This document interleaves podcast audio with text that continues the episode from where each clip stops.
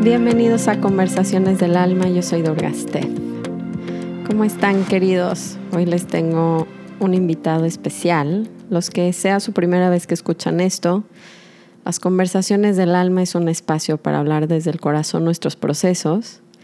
Casi nunca tengo invitados, pero este invitado les gusta mucho siempre, porque es alguien que vive el proceso, estos procesos humanos eh, muy cercano a mí y es mi esposo Shivananda o Adrián. Y bueno, hoy lo tengo aquí al lado de mí. Estamos en, en Boulder, Colorado. Estamos aquí nada más viajando un poquito, darnos un espacio, conociendo. Y pues estamos aquí, justo, justo tuvimos ese tiempo porque a veces es evidente que con los niños no nos da el tiempo como de trabajar tanto en nosotros mismos. Y, y, creo que los viajes justamente son eso para nosotros, como un pequeño espacio donde claro que conocemos y viajamos y hacemos, pero también sobre todo cuando estamos solos, pues nos podemos dar el chance de hacer nuestra práctica un poquito más intensa. Entonces quería que grabe conmigo Shivananda porque el tema que les dejé la semana pasada, como que se, me escribieron mucho al respecto de lo que íbamos a hablar hoy. Y el podcast pasado hablamos de, pues de cómo no podemos cambiar a la gente a través de decirle qué hacer, aunque tengamos muy buenas intenciones, sino transformamos a la gente a nuestro alrededor amándola tal y como es. Y les decía que, que además hay un punto muy interesante en esto porque lo que me enferma de la otra persona que yo quiero que cambie, pues realmente acaba siendo un trabajo mío y esto es algo que, que Adrián y yo nos enfocamos mucho en, en, trabajar pues para poder seguir casados, ¿no? Y para poder estar más en paz con nuestros hijos y nuestro entorno. Em, y es ver este espejo, ¿no? Es ver cómo lo que yo quiero que el otro cambie realmente es algo que me molesta de mí. Y eso es lo que vamos a hablar hoy, para que puedan ver cómo, cómo por qué o cómo funciona esto, que, que es algo que la verdad nosotros ya hemos estado hablando, pero creo que les, les va a ayudar mucho a ustedes y a nosotros. Entonces vamos a tomar nuestras tres respiraciones para centrarnos. Entonces donde estén, dense un poquito de espacio. Vamos a cerrar ojos si se puede. Metiéndonos en este momento nada más y vamos a inhalar profundo. Y exhalo. Inhalo. Exhalo. Última vez, inhalo. Y exhalo. Muy bien, de regreso a este espacio.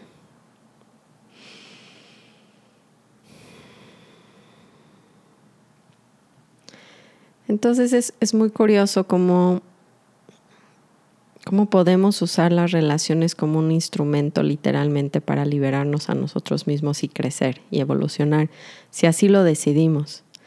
Realmente todo el, cada relación que tengo en mi vida es una oportunidad más para trabajar en cosas mías y poderme sentir más libre, más amoroso y más en mi centro, ¿no? Y, creo que de eso se tratan mucho las relaciones cuando nosotros queremos cambiar a la persona que está delante de nosotros, nos estás enseñando mucha expectativa que hay, que queremos que se cumpla para que nosotros seamos felices. Y entonces le damos el poder a la otra persona, a las otras personas o a veces a situaciones para que yo esté bien y se vuelve realmente un, pues un camino de mucha frustración porque la gente no cambia o no se comporta como yo quisiera que se comporte. Ahora esta perspectiva donde al revés, en vez de estar esperando que la otra persona cambie, lo que voy a hacer es usar lo que me, lo que me molesta de la otra persona para ver realmente por qué no estoy tranquilo y feliz. ¿no? Porque lo que vamos a entender es que la única manera de estar feliz es resolverlo dentro de mí. Y desde esa perspectiva uso todo lo que hay afuera para darme cuenta qué es lo que tengo que, que trabajar y así regresar a ese sentimiento de libertad, felicidad y amor. Entonces, Shivananda, ¿qué piensas de todo esto? pues gracias por invitarme otra vez a estar con, compartiendo con ustedes en este espacio. Y es creo que el tema de hoy es eh, la importancia de, de trabajar en lo que nosotros traemos dentro para poder realmente cambiar la, percepción de lo que está pasando allá afuera. Eh, todos pensamos que tenemos sentido común y que las cosas son como nosotros las vemos, pero en realidad eh, no es así, ¿no? No es así. Ponía el ejemplo eh, con mi hija Naomi, que ya está en preadolescencia, ya los que tienen hijos preadolescentes imaginarán cómo a veces pueden apretar los botones. Pero lo curioso es que si estamos en una conversación y ella dice o actúa de una manera, que a mí me presionan mis botones y yo me enojo, volteo y a Durga eh, no, O si está mi mamá o están otras amigas de ella o está su, hermana, a nadie eh, los hace reaccionar más que a mí. Entonces ahí es un momento donde puedes reflexionar y decir, ¿por qué me está haciendo reaccionar a mí y no a las demás personas? Entonces, ¿viene de ella? lo que está haciendo, la molestia, o viene de ella o viene de mí. Porque si viniera de ella, pues todo el mundo que la escuchara o todo el mundo que la viera actuar reaccionaría exactamente de la misma manera. Pero la realidad es que eso no sucede. ¿no? Las personas eh, tienen como eh, ciertas este, actitudes que solamente a nosotros nos hacen reaccionar y esa es la indicación de que algo en nosotros tiene que cambiar para poder cambiar nuestra percepción. Y pues eso es lo que vamos a hablar hoy cómo podemos trabajar en nuestros propios procesos, en lo que nos, este, nuestras propias ideas, pensamientos que nos generan mucho conflicto y que nos obligan, esa es una muy buena palabra, nos obligan a ver la realidad de la manera en la que la vemos y por eso somos esclavos. Y la idea de este juego es cómo nos, nos liberamos, ¿no? Sí, está muy bueno el observar que vamos a ser esclavos, porque parecería que si cambio a las personas, o sea, no, no si hago que cambien, pero si cambio de personaje, o sea, si dejo, sobre todo a parejas, porque en hijos está complicado, pero si yo digo, bueno, entonces ya, ya estoy harto y dejo a la persona que está al lado de mí, pareciera que se resuelve.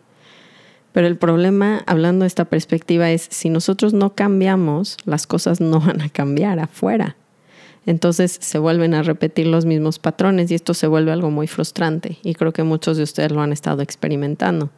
Hablábamos Adrián y yo ahorita llegando aquí a Boulder, pues que realmente si dejas de trabajar en ti, llega el punto donde todo te empieza a molestar y nos volvemos casi como, Adrián le llamó como loaded guns, ¿no? Como, como armas cargadas, listas para disparar.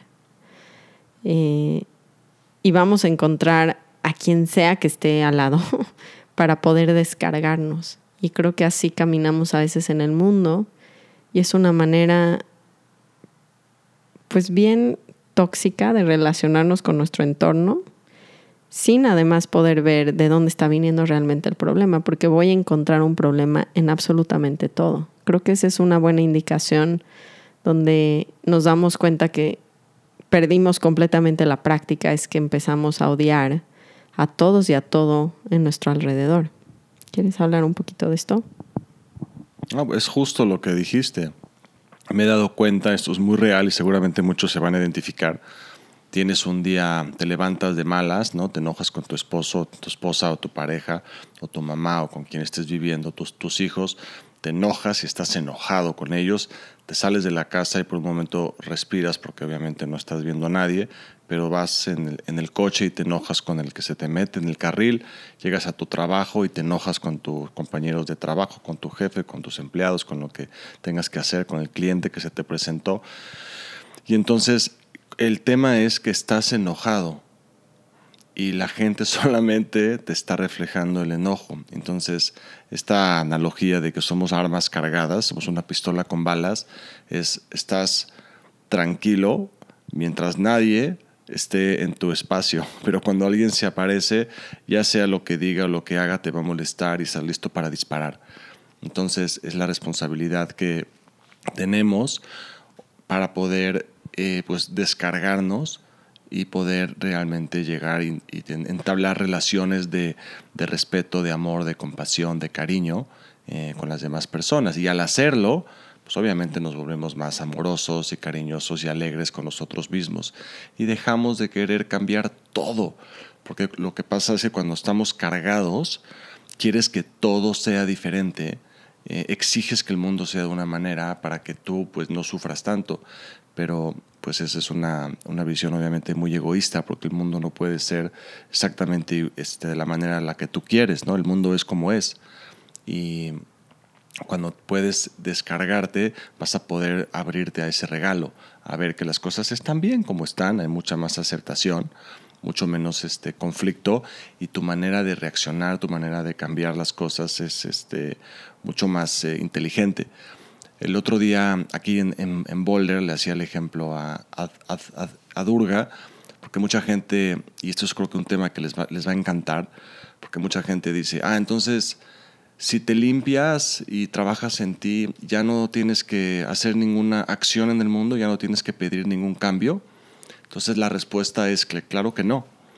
Pero la manera en la que actúas, la manera en la que pides el cambio, en, tu mundo es con mucho más amor y con mucho más cariño. El ejemplo es, imagínense que van a un restaurante, vamos a decir que tienen una arma cargada, están enojados, ¿no? no hicieron su trabajo y les llega la sopa fría, ¿no? les llega la sopa muy fría y ustedes la prueban y están tan enojados que levantan la mano, hacen un berrinche, le dicen al mesero, ¿cómo es posible que esa sopa esté fría, está asquerosa? Yo vengo a un restaurante y empiezas a, hacer un drama para que te cambien la sopa y te la calienten. Y en el otro escenario, llega la sopa, está fría, eh, la pruebas, te das cuenta que está fría, eh, esperas a que llegue el mesero y le dices, ¿me podrías calentar la sopa, por favor? Entonces, son dos escenarios en los que tú pides un cambio, pero uno está lleno de eh, acciones negativas, emociones, enojos, estás, eh, o sea, envuelto en un drama innecesario. Y las consecuencias o lo que estás pidiendo es exactamente lo mismo, el resultado va a ser eh, el mismo, pero este, el drama y todo, y tu experiencia, que aquí lo que estamos trabajando es con tu experiencia como ser humano, es mucho más agradable hacerlo de la segunda manera. Sí, totalmente. Totalmente, hay como, creo que también lo que yo me he dado cuenta con el trabajo personal y es que hay una trampa de la mente que nos dice, si tú resistes a la otra persona como es, entonces vas a hacer que las cosas cambien. O si resistes tu trabajo, si resistes como la vida, hay, hay como un engaño que yo me he dado cuenta muy fuerte cuando hago mi trabajo, cuando hago mi trabajo me refiero a hacer claridad, a hacer el trabajo de Byron Katie, que es una metodología que nosotros tenemos para justamente ver estos espejos, que se las hemos estado enseñando mucho y ahorita tenemos un retiro y vamos a tener curso y ya está el curso en línea también si alguien lo quiere como ya. Pero lo que me doy cuenta es que hay un engaño en la mente que nos dice si lo resistes, entonces vas a hacer que cambie, entonces vas a generar como creatividad y o, lo vas a lograr, ¿no? Y, y, es todo lo contrario. Cuando yo le digo no al universo, no a esta persona, lo único que hago es emberrincharme, llenarme de enojo, llenarme de ira, llenarme de frustración. Y eso nunca va a generar una transformación. A veces no lo vemos porque escuchamos frases como lo que se resiste persiste, pero no lo vemos tan claro como cuando hacemos ese tipo de trabajo y decimos, a ver, si está Adrián en el aeropuerto enojado porque me tardé un poquito en ir al baño, ¿no? Y digo, es que Adrián no debería de estar enojado. Yo creo que si resisto que esté enojado, entonces voy a poder hacer algo, pero lo único que me genera es una pelea con él y una pelea conmigo misma en ese momento. No puedo, no puedo generar el cambio que yo estoy esperando. Si yo digo, Adrián sí debería estar enojado, me abre una ventana a observar qué está pasando en mi alrededor y me mantiene en mi centro. Porque si yo de verdad me quitara el pensamiento que no debería estar enojado, lo que veo es que está muy cansado, que viene medio enfermo, o sea, me abre a ver la realidad como es y me da muchísimas más posibilidades desde donde puedo actuar. De una manera muy tranquila, porque cuando yo genero una expectativa, está completamente relacionada al enojo. Él debería, él no debería de estar enojado y yo ahora estoy enojada. Ahora estoy frustrada. Los deberías, las expectativas me cierran y me generan mucho enojo y desde esa energía yo no puedo generar absolutamente nada. Entonces cuando acepto, me abro a, observar y yo estoy en mi centro. La sopa, no en el ejemplo de Adrián, la sopa no debería de estar fría, me genera enojo. Si yo acepto que la sopa está fría, entonces tranquilamente puedo pedir que me la calienten. O sea, no quiere decir que la, que la aceptación me va a impedir obtener lo que yo quiero. De hecho, otra vez es todo lo contrario. Si yo estoy tranquilo en mi centro, le sonrío al mesero y le digo, está medio fría mi sopa, ¿tú crees que me la puedan calentar? Yo voy a recibir lo que yo quiero. Si me enojo, igual hasta me escupen en la cocina de lo feo que le dije al mesero. Entonces, me va a resolver mucho más mi vida la aceptación que la resistencia. Eso es algo muy importante de ver. Sabes que Durga y todos los que nos escuchan, también el tema de trabajar en ti no es nada más que puedes eh, pedir las cosas de una manera más tranquila y sin menos drama. Esto es, que la gente que siempre quieres, digamos, cambiar, les vas a dar el espacio para hacerlo de una manera increíble. Y ese es el, regalo más grande. Em, voy a poner este ejemplo otra vez con, con mi hija. Mi hija tuvo un problema en la escuela eh, llega eh, muy enojada, con una cara ¿no? que tiene toda esta carga de dolor y de, emoción y lo descarga en mí. ¿no? Si yo la recibo con que, oye, no, espérame, ¿no? yo también tuve un día muy difícil y ahí vengo aquí, está, está la comida y tú tienes que, que, comer. Y si yo la recibo con esa energía, como si fuera un ping-pong, ¿no? que es lo que hacemos, o sea, ella viene, me avienta las cosas y yo la recibo y le doy un raquetazo, nos, vamos en, nos, nos peleamos. ¿no? porque ella debería de venir de otro humor, ella debería de venir tranquila y decirme las cosas de otra manera. Entonces, es en esa generación, en esa relación, lo que hacemos es mucho conflicto y mucho daño. En el siguiente escenario, yo estoy muy trabajado, muy tranquilo, no tengo ninguna expectativa de cómo va a llegar mi hija de la escuela. Llega una hija muy dolida, con una carga emocional, y lo que yo hago es que la escucho. La escucho, la miro, me abro, y le, y, le digo, oye, se ve que tuviste un día muy difícil, lo puedo ver. ¿Cómo te puedo ayudar? Ven, esta es tu casa, este es tu centro. ¿Qué creen que está pasando con ella? Ella se, eh, se, se, se, deja obviamente abrazar, se siente entendida, se siente escuchada, ve a un padre que ya no quiere tener la razón, eso lo podemos hablar un poquito después, yo no quiero tener la razón de obligarla a ella a ser de una manera en la que yo creo eh, que debe de ser, sino Simplemente estoy ahí como una eh, persona abierta, con compasión, y la ayudo a ella a poder calmarse, la ayudo a ella a regresar a su centro y a tomar una acción diferente y a poder cambiar. Y eso es lo que nos pasa mucho y con nuestras parejas, que ayuda muchísimo. Cuando yo estoy muy enojado, ¿no? Por alguna razón y le quiero echar la, culpa o quiero pelearme con, con Durga y Durga me recibe en un espacio de no, hoy no me voy a pelear, hoy te voy a escuchar y hoy no quiero ver quién tiene la razón, solamente quiero estar aquí para ti, para escucharte, para entenderte, me permite a mí cambiar. Y eso es algo, eh, pues, hermoso que van a ver eh, cómo se empieza a desenvolver en su mundo cuando trabajamos y nos descargamos nuestras armas, ¿no? A ver, entonces para ser muy prácticos, vamos a resumir un poquito cómo hacemos este trabajo. Les dije que me va a gustar hacerlo también en Instagram en live. Para que sepan, este tipo de trabajo lo hacemos dos veces al mes en la Sanga, que es mi comunidad en línea, porque obviamente van pueden entrar de una vez a eso y empezar a ver cómo se maneja, porque escuchar cómo se trabaja realmente nos ayuda mucho porque no está metido como nuestro tema personal y eso nos permite que el ego baje un poquito la defensa y escuche y se meta en el trabajo. Entonces tenemos el curso y tenemos la sanga, si es como que dicen, no, ya, yo necesito hacer esto ahora, ¿no? Y obviamente tenemos los retiros presenciales. A ver, entonces, para resumirles, en esta escena donde venimos en, vamos a venir a viajar al vuelo, ¿no? Y Adrián está completamente enojado y se está tardando mucho la cola en, en cargar el avión y él jura y perjura que es porque yo me tardé, ¿no? Porque yo me tardé en el baño y si no me hubiera tardado en el baño, nosotros estaríamos dentro del avión y lo veo súper enojado, ¿no? Y entonces lo que hacemos comúnmente es pues Adrián no debería de estar enojado. Si vamos a un viaje solo, si está todo bien, o sea, esa es mi expectativa, es, él debería de cambiar, él debería de ser distinto de cómo es, pero eso no es real.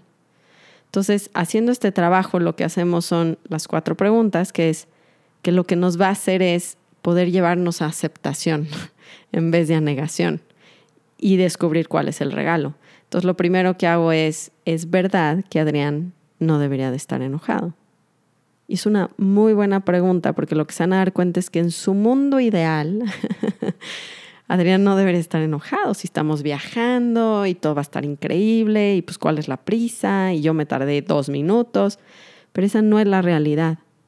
Y eso, este tipo de pregunta nos regresa al momento presente y es, es verdad que en ese momento Adrián no debería estar enojado.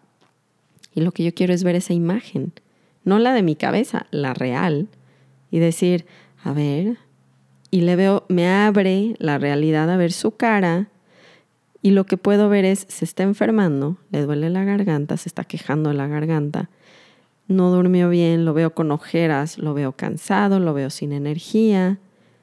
Por supuesto que debería de estar enojado porque su nivel de tolerancia en ese momento es nulo. De cualquier persona que estuviera en la situación que él vivió, estaría nula. Su tolerancia no tiene nada que ver conmigo, ni con el viaje que vamos a hacer, tiene que ver con cómo pasó la noche y cómo se siente él en su cuerpo. Entonces, ahí hay como una primera entrada a la realidad. Entonces, Adrián, claro que debería estar enojado, me saca de mi, de mi ilusión. Y luego nos enseña todavía más fuerte. Me dice, ¿cómo reaccionas cuando crees que él no debería de estar enojado? ¿Cómo creen que reacciono si niego que él debería de estar enojado? me enojo con él. ¿Por qué? Porque es un tonto, no me, no me, valora, no valora nuestro tiempo, siempre me hace sentir mal. O sea, lo, lo vuelvo algo personal en vez de poder ver qué está pasando en su vida, en su mente. No tiene nada que ver conmigo, pero yo lo hago personal. Y entonces, claro que me enojo con él, le tengo poca tolerancia y además no lo quiero. No quiero que sea así, me quiero ir, me voy a divorciar. Así empieza un divorcio, se los juro. Es yo no quiero tener a esta persona a mi lado y siempre hace lo mismo y ahí viene la historia. Entonces es divino cómo lo frena este tipo de trabajo porque viene la pregunta, ¿quién serías sin el pensamiento que él no debería estar enojado? En otras palabras, ¿quién serías si aceptas que está enojado? Y es increíble verlo porque si si no tengo el pensamiento que no debería estar enojado, puedo abrirme a ver todo lo que les dije, que está desvelado, que está cansado, que no es personal. Hasta lo puedo apapachar, le puedo decir, ya, ya te vi, ¿cómo te ayudo? ¿Saben? O sea, cambia la perspectiva de algo personal a decirle, necesitas un té, te doy una pastilla, ahorita te duermes en el avión, te entiendo, pero no se lo hago más difícil de lo que ya lo está viviendo y no me lo tomo personal. Y yo sigo en mi centro. Ahora, esa es una pregunta que se pueden llevar de regalo, hagan o no el curso. ¿Quién sería yo sin el pensamiento que mi hijo debería ser distinto, que mi hija debería de llegar contenta a la escuela, que mi jefe debería darme un aumento? O sea, ¿quién sería yo sin estas historias? Dense la oportunidad de probar eso hoy. El trabajo no está completo ahí. Luego todavía nos enseña cómo trabajar el espejo. ¿no? Porque lo que hago es voltear la frase de Adrián no debería estar enojado a yo no debería estar enojada. Y primero es conmigo, yo no debería estar enojada conmigo, estoy muy enojada yo en ese momento, porque mi diálogo interno es como me casé con él, es un tonto, míralo, nunca podemos estar bien, estoy muy enojada. Yo no debería estar enojada cuando no está pasando nada para mí. Y entonces veo como yo tengo esa energía dentro de mí, que es lo que Shivananda decía. El enojo está dentro de mí, no me lo está provocando él. Y las siguientes preguntas literalmente es, ¿por qué sí debería estar enojado? O yo no debería estar enojado con él. Pues ¿por qué voy a estar enojado si está cansado y enfermo? Y luego veo cómo me enojo mucho con él en mi vida, porque no es como yo quiero que sea, pues no es, él es como es él. Y si lo acepto voy a sacar muchos regalos. Es un gran trabajo, de verdad.